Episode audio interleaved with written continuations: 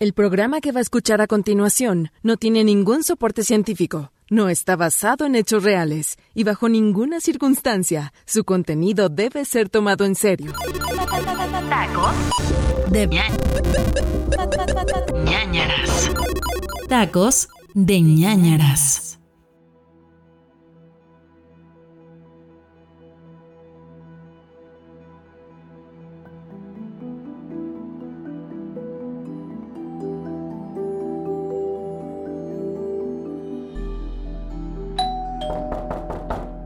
Vic, ábreme.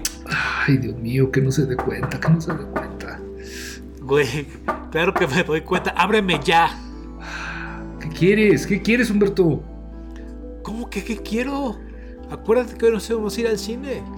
A la madre, se me olvidó. Híjole, güey, no voy a poder. No mames, cabrón. Acuérdate que es el estreno, de eso habíamos quedado. Es que se me olvidó, güey. Tenía otro compromiso y neta, neta se me pasó, güey. Neta, disculpa. Ay, güey, ¿cuál otro compromiso? No, no friegues, Víctor. Ábreme ya, hombre. A ver, a ver. Bueno, pero prométeme una cosa, güey. No te vas a reír. Prométeme que no te vas a reír, por favor. No, güey, te lo prometo. Seguro, Humberto. Seguro. ¿Ves? Estás vestido de payaso, cabrón.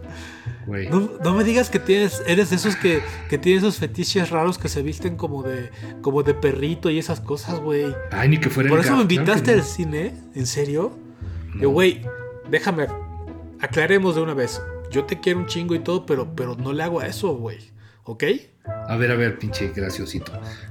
Güey, pues se terminó la pandemia y pues la neta siendo bien gastado de lana y necesito dinero y me puse a hacer esto los domingos. O sea, es un trabajo extra que tengo porque pues no están pagando nada de lo que estamos haciendo el programa gratis. Entonces estoy animando fiestas infantiles. ¿Estás animando fiestas infantiles, güey? Claro, güey. ¿Neta? No mames, güey. Uy, pues ¿qué, tiene de raro? Pues, este, disculpe, pinche Mary Poppins con bigote, mucho de saber tú de animar niños, cabrón. Ah, ya, güey, ya, güey, ya, no te enojes, no te enojes. Pero, a ver, ¿te vas a tardar mucho? Neto. Pues, pues sí, más o menos un rato, es que tengo una rutina medio complicada. Güey, acuérdate, acuérdate que hoy es la premier, güey.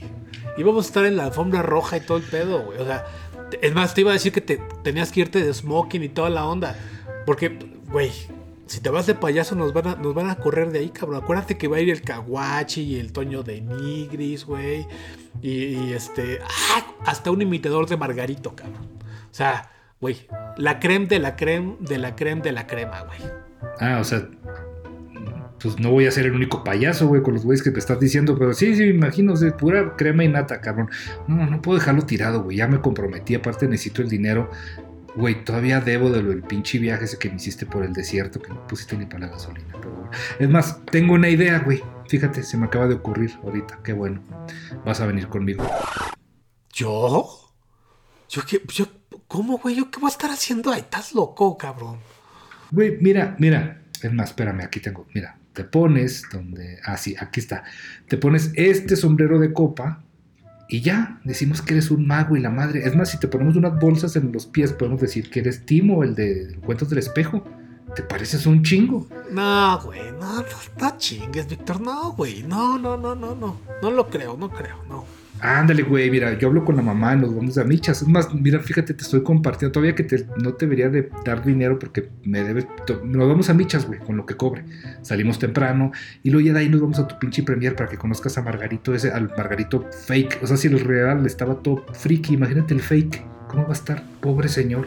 No, vi que a mí me da pena, me da pena hablar frente de la gente, güey. No sé, güey, no sé, no sé. Güey, mira, a ver, yo te acompaño a todas tus pinches piñaventuras y no puedes hacer esto, neta. Aparte es la premier, o sea, aparte, ay, o sea, ya la has cagado tanto que ya me la debes, Humberto. Y luego la premier, o sea, película pitera que vamos a ir a ver, Mar Chaparro. Ay, cabrón. Neto, tenías que sacar la carta de me la debes conmigo. Neto, güey. Claro. O sea, güey, uno no puede tener un error sin que lo estén diciendo. No puede matar a un perro sin que lo llamen mataperros. Fue un accidente, güey. Güey. Ibas, muy rápido. iba, iba, en un triciclo, güey. Pero bueno, ya no nos acordemos de ese, de ese momento, pero pues. Está bien, güey, está bien. Va, ándale pues, voy contigo. ¿Ya ves? Perfecto, chingón. Mira, te lo ponemos así, así como, así, como de ladito. Listo. Damas y caballeros, con ustedes el Mago Fenic. No tienen, na- nadie conoce al Mago Fenic, espérame. Ah, Timo, güey, de los cuentos del espejo, así te pareces. Decimos que es un mago, nadie va a saber. Vámonos ya, güey. No, güey, pero que sea Fenic, güey, porque si decimos Timo nos van, a, demandar. Mejor no. Ya ves cómo es ese señor. Parece que es bien simpático, pero luego es bien serio y me da miedo. Bueno, ¿qué? bueno, a ver.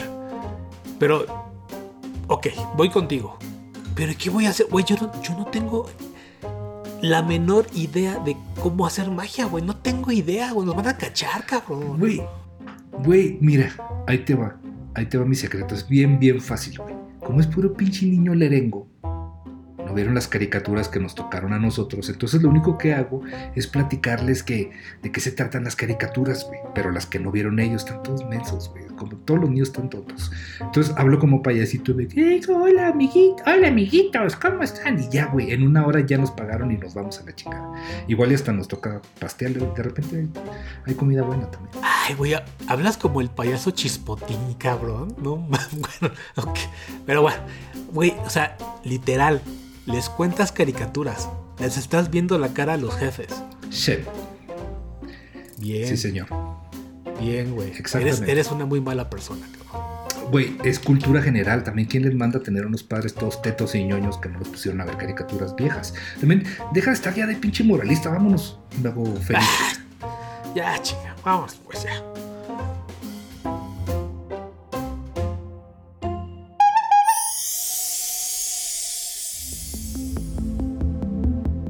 El entretenimiento televisivo ha sido una pieza fundamental en la sociedad moderna, que a futuro se convirtió en un deleite y motivo para reunirse en familia, especialmente los dibujos animados. Estos fueron creados para divertir y entretener a los más pequeños de la casa y en ocasiones también a los más grandes. Pero lo que no imaginamos es que algunas de estas caricaturas tienen un pasado oscuro. Un origen incluso hasta maldito que, si continúas escuchándonos, probablemente tu infancia terminará arruinada. Continúa bajo tu propia discreción. Bienvenidos a Tacos de ñañaras.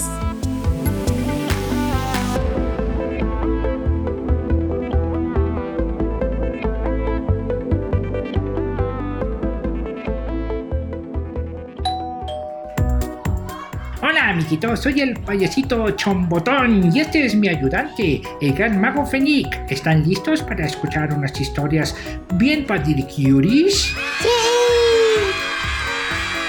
¿Estás listo, gran mago Fenic? Se te está cayendo el sombrero. Sí, estoy listo. ¡Ay! Ponle más ganas y feliz. Nos está viendo la mamá. Aparte, entre más rápido hagamos esto, nos vamos a pinche premier. Está ¿Está listo, mago Fenic? Ya, está, está bien. ¡Sí! ¡Perfecto! Hoy les vamos a contar una historia bien chu, chu, que se trata de tres niños, sí, así como ustedes. Como, bueno, también como la niña esta que se está comiendo los mocos, exactamente. ¡Oh! Sí, estos niños se llaman Ed, Ed y Eddie. Son unos niños muy traviesos. ¡Uy, uy, qué malos niños! ¡Válgame Dios! Ay, no, aquí no son de Dios. Entonces, válgame la, la, la Santa Virgen. ¿Niños traviesos como yo? Sí, así como tú, Lalito. Y así también. Sí, y son niños que ya se murieron por travieso. Güey, güey, güey, ¿cómo que ya se murieron? Espérate, pendejo, ¿qué estás haciendo? Shh. Te estoy complementando, güey. Sí, niños, como dice el, payasito champotón, los niños están muertos y en realidad sus almas están atrapadas. ¡Uh! Güey, Humberto, Humberto, no mames, güey, los estás asustando.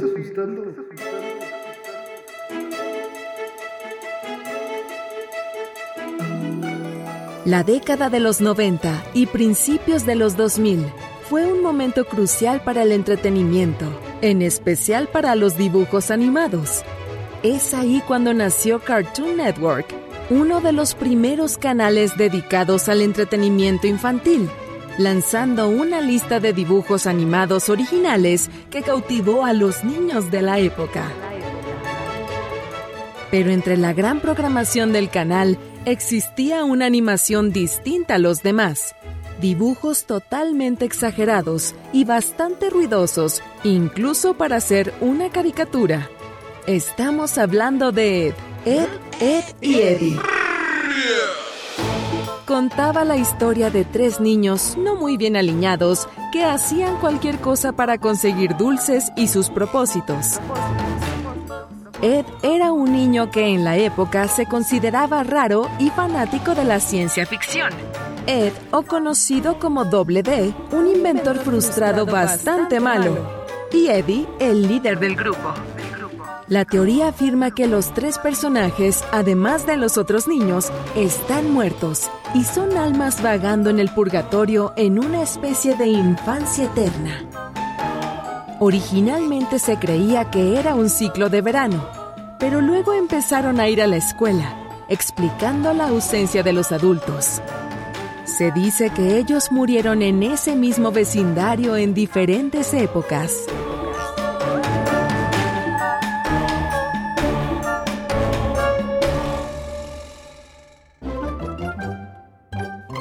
Todo comienza con Rolf, un chico extranjero del que no se reveló su nacionalidad, con un acento único y físico distinto a todos los personajes. Dueño de una granja, se le ve constantemente con animales en situaciones muy bizarras. Le encanta compartir sus extrañas costumbres con los chicos del vecindario. Su trágica y verdadera historia comienza cuando en vida era hijo de un pastor y hacía las labores propias del campo, hasta que un toro se salió de control matando al ganado. Rolf, en un intento de contenerlo, fue arrollado por el animal, matándolo al instante. Llevó al purgatorio los animales que el toro había matado.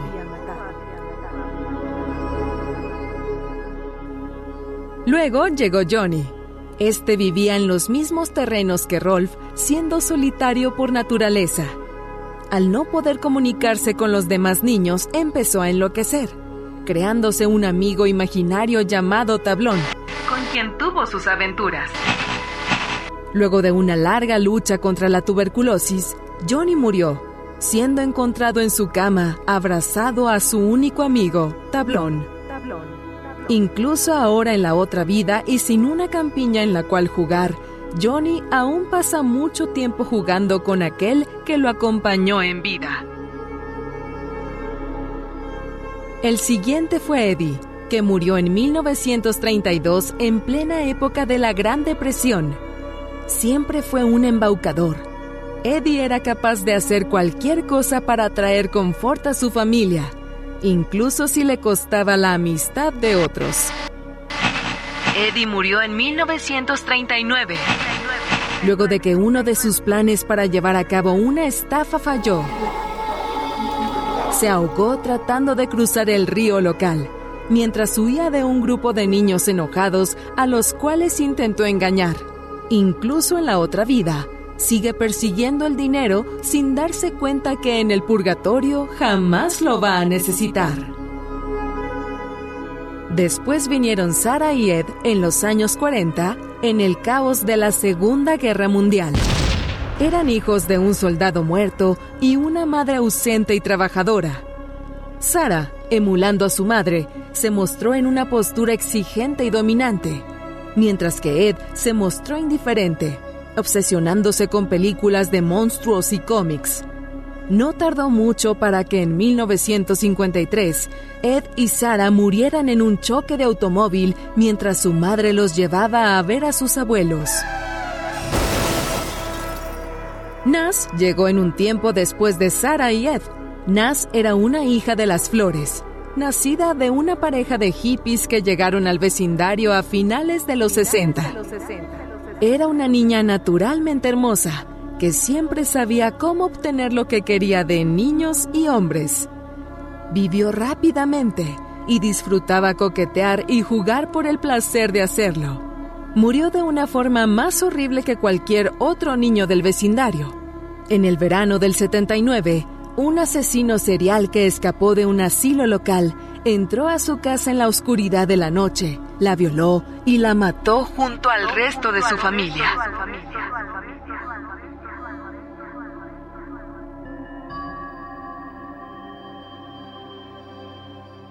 El trauma de estos eventos la llevó a apagar su mundo de forma similar a Ed, y por eso en la otra vida parece no tener padres.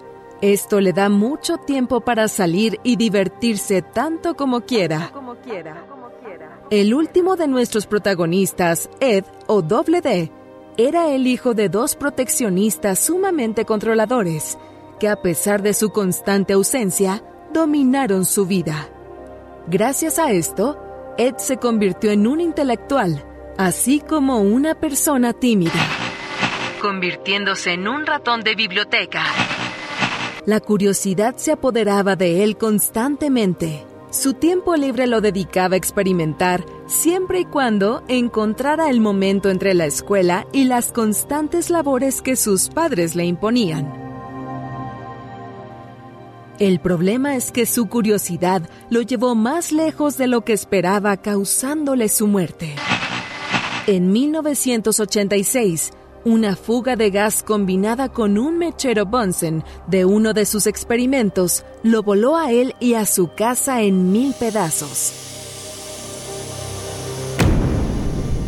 Siendo tímido y servicial entre tantas aventuras, Ed sigue las órdenes de sus padres mucho después de morir. Kevin venía de un hogar disfuncional y desarrolló una personalidad cruel. En vida, era el chico cínico y furioso que abusaba de otros niños.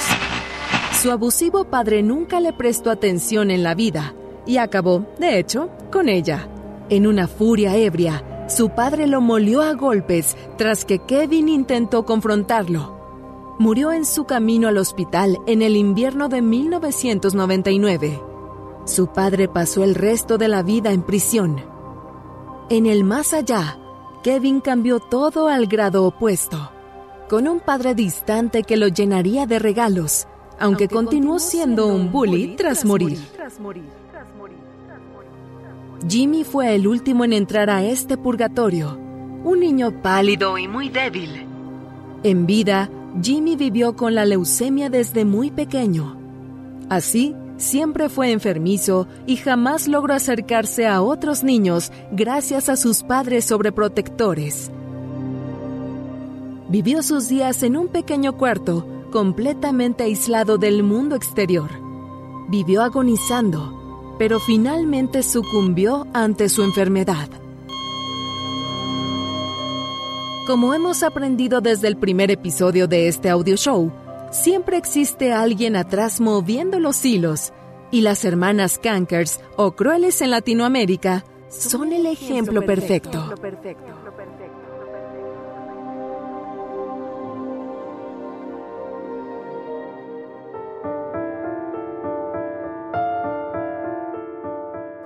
conformadas por Lee, Mary y May, son diferentes del resto de los habitantes, y cuando decimos diferentes, en verdad lo decimos en serio.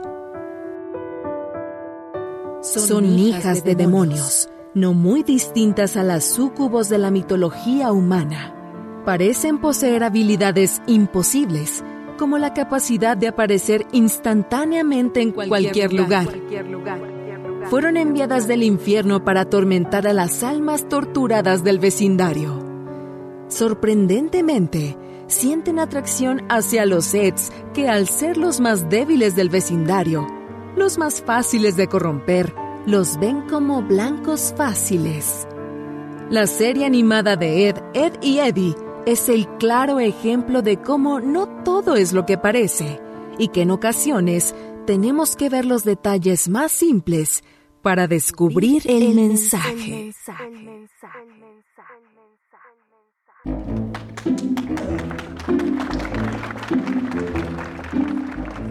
Y así es como las almas de todos estos niños están atrapadas por toda la eternidad. Está divertido, ¿no? pendejo, ¿qué estás haciendo? Ay, ay, Majo Feñí, qué cosas tan raras dices. Qué buena broma te acabas de hacer. Ay, ay, ay, ay. ¿Verdad que qué buena broma hizo, amiguitos? Ay, payasito champurrado. Champotón. pe- ¿No es divertidísimo que todo el tiempo estés jugando con tus amigos por siempre? ¿Hasta el fin de los tiempos? En fin, eso es todo, ¿verdad? Ya, ya, ya nos podemos ir. Gracias, amiguitos. Nos vemos la próxima. Este. ch, ey, no, no, no nos podemos ir todavía. Bueno, mientras el mago se prepara para su show, yo les voy a contar otra historia. ¿Quieren, niños? Bueno, bueno, antes necesito saber si están listos. ¿Están listos? No los escucho. Bueno, pues esta es la historia de una pequeña esponjita marina con muchos amigos y muy risueña. Y sobre todo, Güey, no. Humberto, no, no, no, no. no. Yo. Güey. una historia de asesinatos. Muy, muy, muy macabra. Sí. Güey. Humberto. Ah, chingada madre. ¿Qué, güey? ¿Dem- ¿Demasiado? ¿Too much? Sí. No, güey, güey. Sí, ve, va a estar chida. Aguanta, ve. Nuestra historia comienza con un hombre llamado Carlos Bob, siendo el resultado de una relación incestuosa. Bob nació con diversas enfermedades mentales como esquizofrenia, trastorno bipolar y retraso mental. La bipolaridad le producía alteraciones en el humor y se tornaba muy agresivo. Todos los niños en la escuela sabían de sus enfermedades y disfrutaban jugarle bromas. Y debido a esto, jamás llegó a tener un amigo, lo que lo llevó a estar bajo una constante depresión. Una fría noche, Carlos se encontraba haciendo tarea cuando su hermana, unos cuantos años mayor a él, comenzó a jugarle bromas y burlarse de su apariencia y a gritarle que era un error de la naturaleza. De pronto, un episodio de ira se apoderó de Carlos y con una concha de caracol que tenía como pisapapeles, golpeó a su hermana dejándola inconsciente inmediatamente. Se abalanzó sobre ella y continuó golpeándola una y otra vez hasta abrir su cráneo. Cuando Carlos volvió en sí y descubrió aquella macabra escena, caminó hasta la estación de policía más cercana para pedir ayuda porque su hermana no despertaba.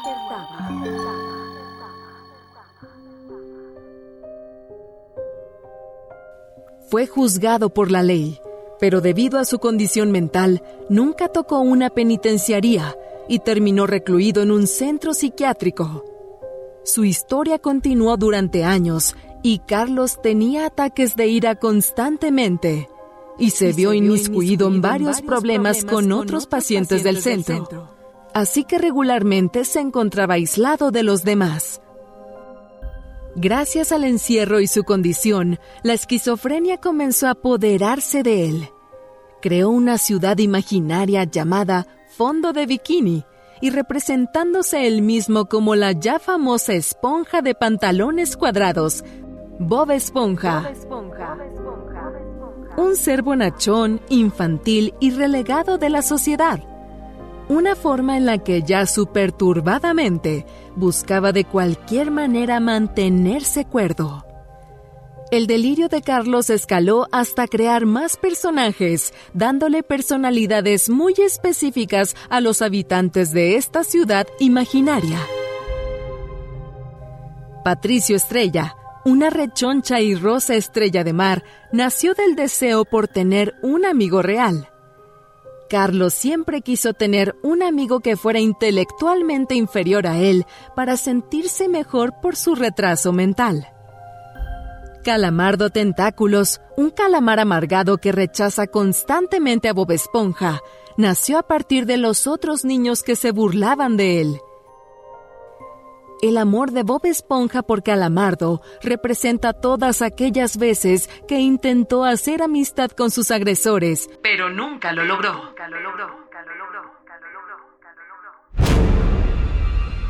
Don Cangrejo, jefe de Bob Esponja, un hombre avaro que constantemente explota a Bob en su restaurante. Un lugar que asemeja a una trampa de langosta. Una forma en la que Carlos percibió su entorno. Este personaje fue concebido a partir de todos aquellos momentos en que sus agresores fingían ser sus amigos y solo terminaban aprovechándose de él y su claro problema.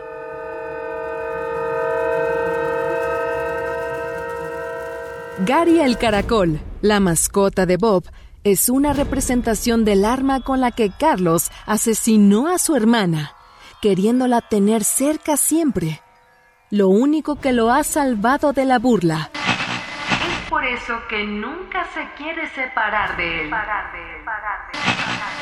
Cuando Carlos era niño y empezó a tener atracción por personas del sexo opuesto, rápidamente se obsesionó con la niña más popular de la escuela.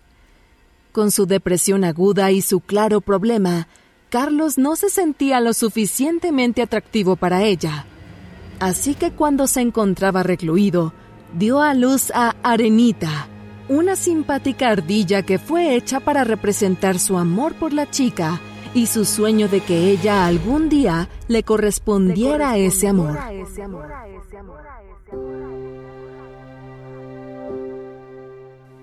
Pero como en toda historia, siempre hay un villano. Tenemos que hablar de Plankton.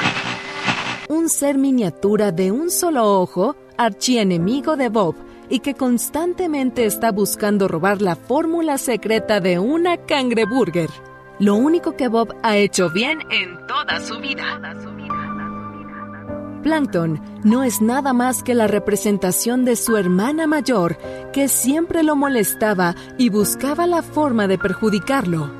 Lo que hizo que terminara asesinándola.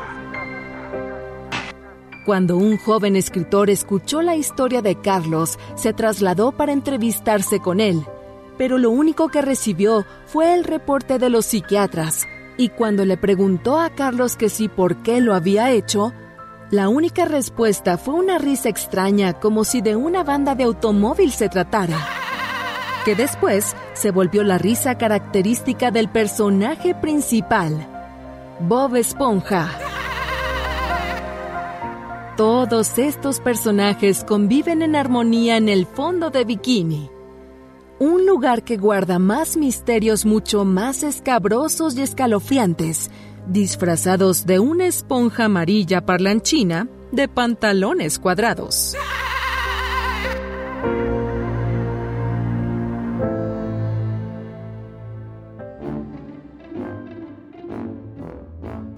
Y así es, niños. Cada que escuchen esa risa tan curiosa de Bob, tengan cuidado, podría estar detrás de ustedes. ¡Uh!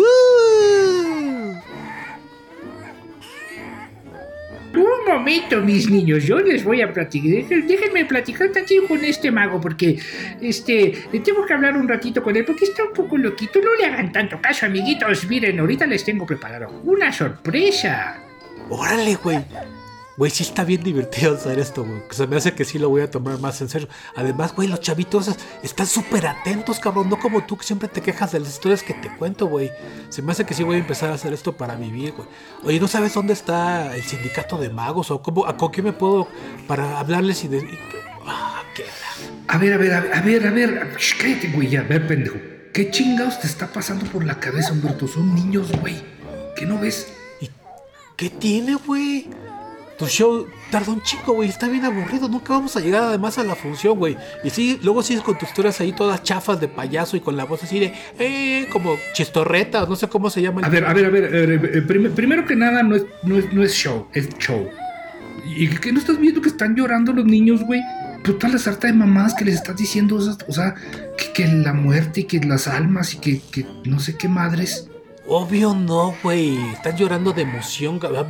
Los niños no se espantan tan fácil. No son como tú y como yo que cuando veíamos las caricaturas de la señorita Cometa salíamos corriendo, güey. Ya la- los chavos ya están en otro, en otro rollo, güey. Ya todo esto es muy normal para ellos, cabrón. No te, no te alucines. A ver, ¿te parece eso, eso normal? ¿Me escucha?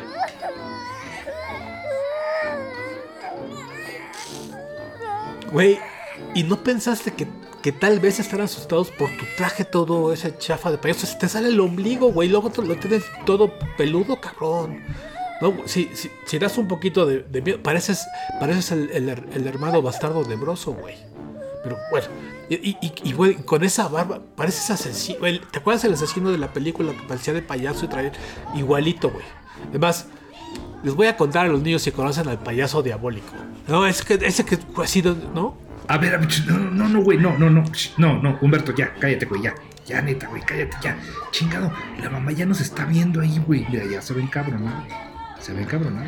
Ay, güey, ya, güey, neta, qué exagerado. Esta gente de la Roma, nota, güey, ¿no? Me pare- parece que tiene la piel bien delgadita, güey. Ah, bueno. Aparte, bueno, tienen que aprender de estas cosas tarde o temprano, ¿no? Mejor que sea en medio de las risas, cabrón.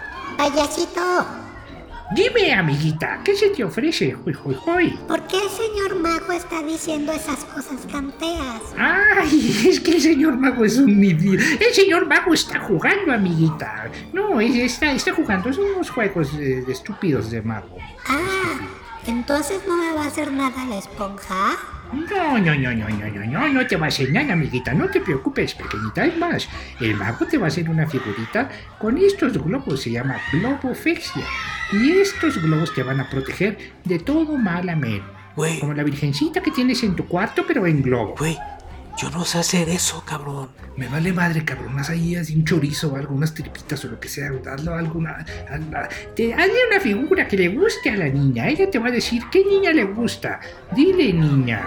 Sí, señor mago, ¿me puede hacer un Hello Kitty? Un Hello Kitty.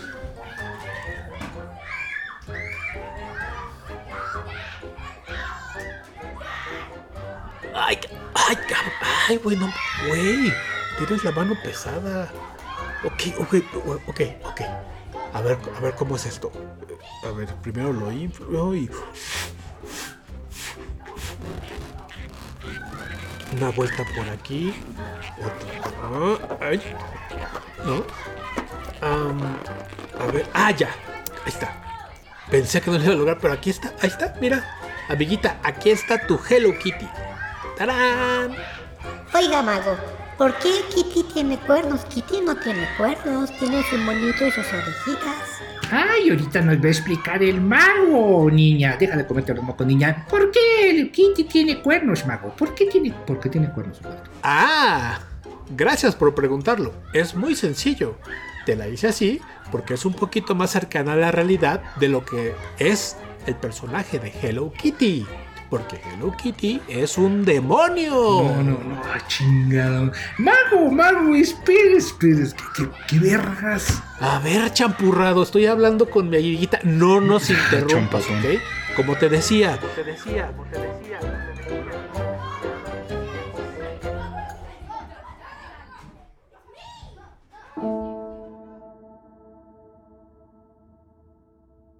Todos conocen la encantadora y tierna gatita blanca que está impresa en miles de productos por todo el planeta y que ha aportado miles de millones a la empresa Sanrio que tiene su patente.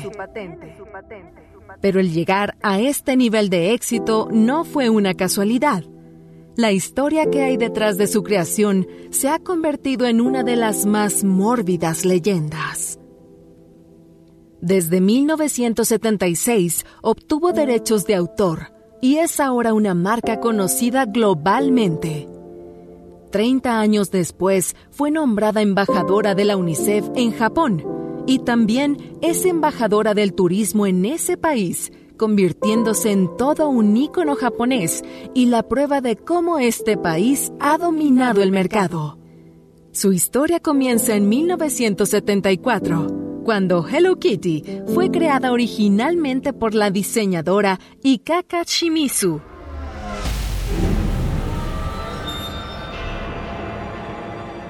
quien abandonó la compañía un año después, y hasta ahora solo hay pocos datos claros sobre su paradero. El personaje apareció originalmente en pequeños objetos de regalo para niñas como monederos y útiles escolares y ha terminado propagándose por todo el mundo como si de un virus se tratara. El nombre de Hello Kitty surge en respuesta a una explosión de la moda británica en Japón por aquellos años. Tan es así que en la biografía del personaje se nos muestra nacida en Londres. Pero ahora, la otra supuesta realidad de tan tierno personaje que ha dado lugar a tan distinguida leyenda urbana es esta. Se dice que en los años 70 había una niña de 14 años que estaba en fase terminal de cáncer de boca. Pero rápidamente, su cuerpo también sucumbió. Y después de un año de tratamientos fallidos, los médicos ya habían arrancado todas las esperanzas de la familia en relación a la cura de la niña. Así que la madre de esta, desesperada, buscó de todas maneras curar a su hija, utilizando métodos alternativos. Incluso visitó todas las iglesias y cultos buscando una pequeña esperanza para su hija sin resultados. Fue entonces cuando molesta con toda institución religiosa y el Dios que le quería arrebatar a su hija, decidió acercarse a las sombras. Comenzó a investigar en libros antiguos sobre satanismo y ocultismo. Durante meses se recluyó en su casa estudiando rituales y posteriormente invocaciones. Todo por encontrar la cura, sin importarle que esto le pudiera costar su alma.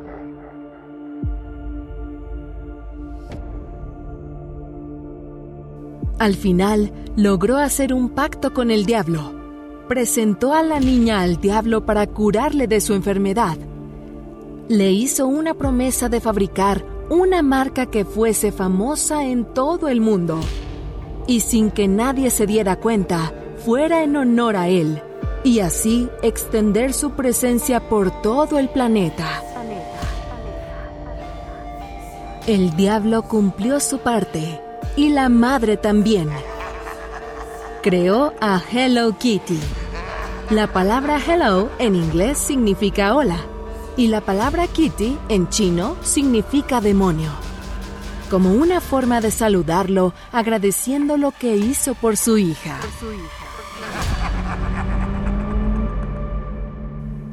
Si analizamos a conciencia el personaje de Hello Kitty, podemos observar que no tiene boca, esto es debido al caso de cáncer en la boca de la hija de su diseñadora.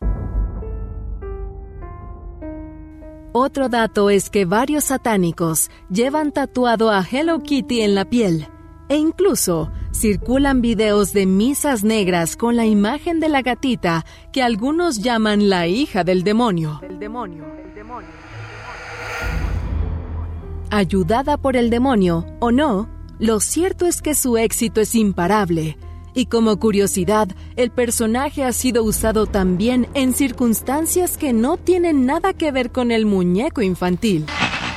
En 1999, en Hong Kong, tuvo lugar un brutal asesinato.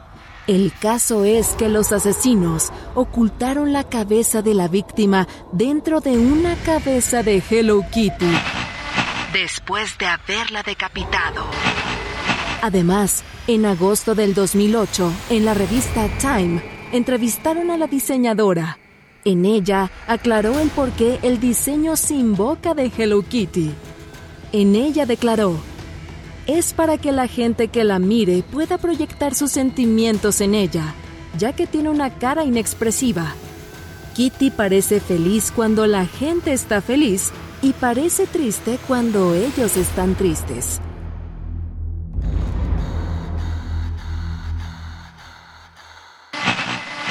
Por esta razón psicológica, nosotros pensamos que ella no debería estar vinculada a una emoción, y de allí no tenga boca. La coartada perfecta. La marca se logró afianzar con éxito por todo el mundo, pero todos sabemos que nada es gratis. La diseñadora poco a poco se fue escapando de los medios y para el año 2012, cuando un equipo de televisión acudió a su gran mansión para realizar un documental sobre su vida, pudieron observar una casa totalmente abandonada, sin muebles y paredes enmohecidas.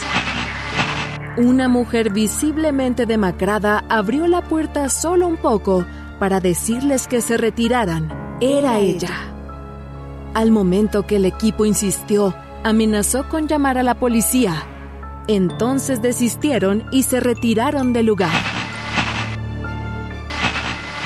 La semana siguiente acudieron de nuevo, pero la mujer había desaparecido sin dejar rastro. Esa fue la última vez que se supo algo de ella o su hija. Satánicos de todo el mundo utilizan a Hello Kitty como símbolo secreto y muchos de ellos se lo tatúan e incluso circulan videos de misas negras con la imagen de la gatita, que algunos la llaman La hija del demonio.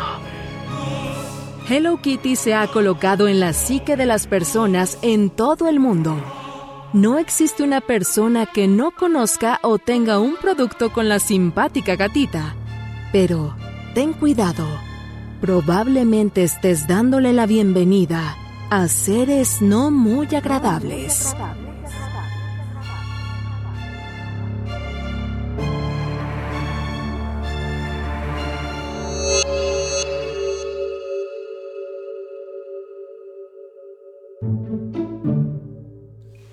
Y así es como nunca la volvimos a ver. Fin. ¿Qué te pareció? Niña, niña, niña.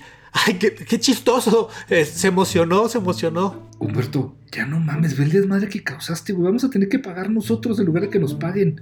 Ya, güey, ya, güey, güey. No pasa nada, no pasa nada. ¿Cómo chingados que no pasa nada? Puta madre, ven la señora, güey. Chingada madre. Hola niños, voy a hablar un momento con el payasito chaquetín. Cálmense por favor y pasen por su pastel. Ah, bien, güey. Qué, chingón está el pastel. Ya me voy, me voy. O- hola, hola, señora. Este es chambotón. No, no es tan difícil, eh, la verdad. Mire, mi, mi- mi amigo en realidad tiene, es que tiene un problema. Este, está, está malito. Mire, tiene cinco minutos para retirarse de mi casa y ya llame a la policía. Como se le ocurra estar contando esas historias y no lo quiero volver a ver en la clase de pilates, por favor. Pero, pero, se- señora, o sea, es que Sí, señor policía, aquí sigue, sí. Está vestido de payaso, exactamente. Ajá, ándele. Como el asesino de la tele, de ese del programa que estaba viendo el otro día. Ándele, exactamente.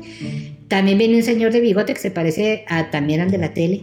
Sí, ándele al doctor Shunga, pero al doctor Shunga, bigote como el del Wiri. Ponchito. Ponchito le dicen. Sí, a uno lo conozco de los pilates y el otro, pues de la tele, básicamente.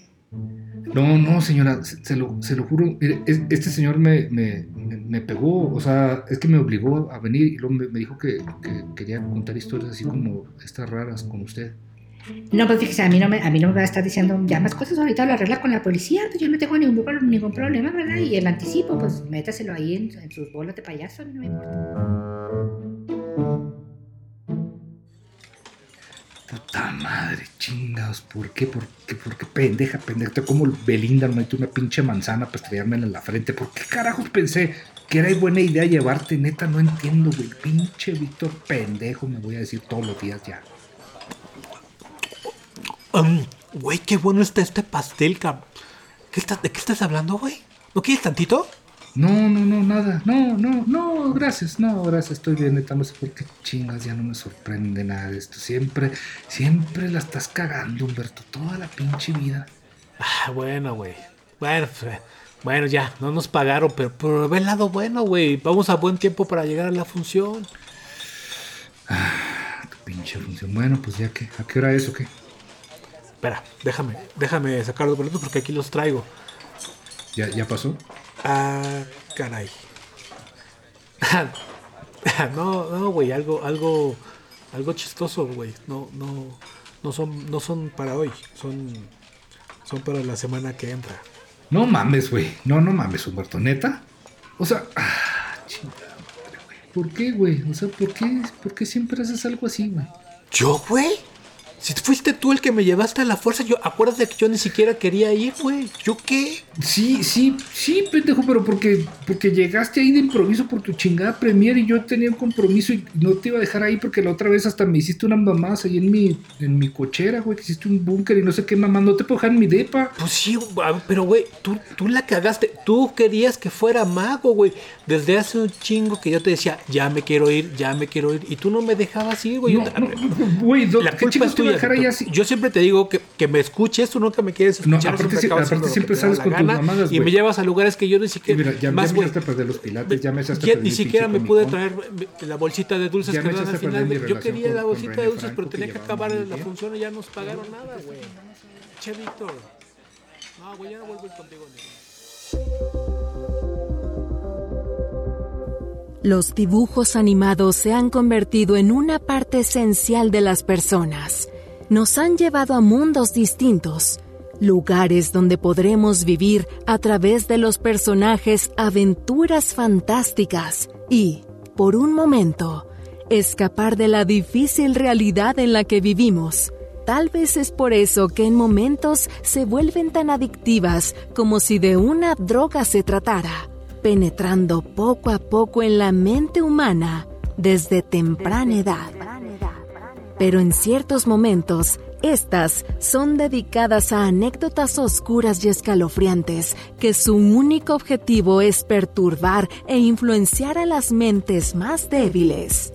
Recuerda, la próxima vez que enciendas la televisión y veas un inocente dibujo animado, pregúntate, ¿de dónde viene? Acompáñanos en nuestro siguiente Tacos de ñañaras.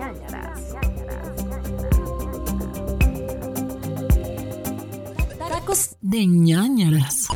Voz, Humberto Ramos y Víctor Hernández. Narradora, Kiria Montoya. Escritor, Iram Chávez. Editor, Uriel Islas. Productor, José Luis Nava. Productor ejecutivo, Manny Mirabete.